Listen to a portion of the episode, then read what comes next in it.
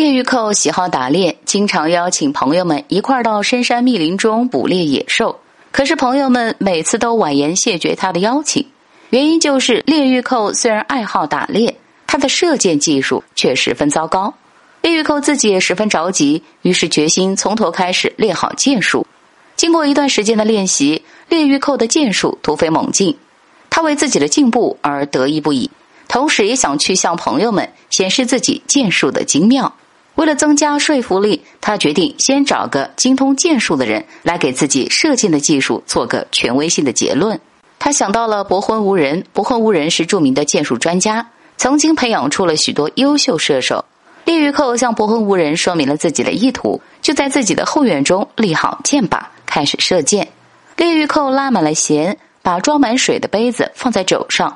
凝神一处，目不斜视，耳不旁听，连发了好几箭。后箭箭尖和前箭箭尾紧紧相连，形成一条线。所有的箭都射到同一点上，箭术实在高明，用百步穿杨来形容都一点不过分。然而博昏无人却像个木头人似的，面无表情的站在那里，嘴里连一句赞美的话也没有。沉默了良久，博昏无人才开口说：“你是为了向人展示你的箭术而射的。”还没有达到那种不射之射的境界，只有那种看似不经意的射箭才是真正的好箭术。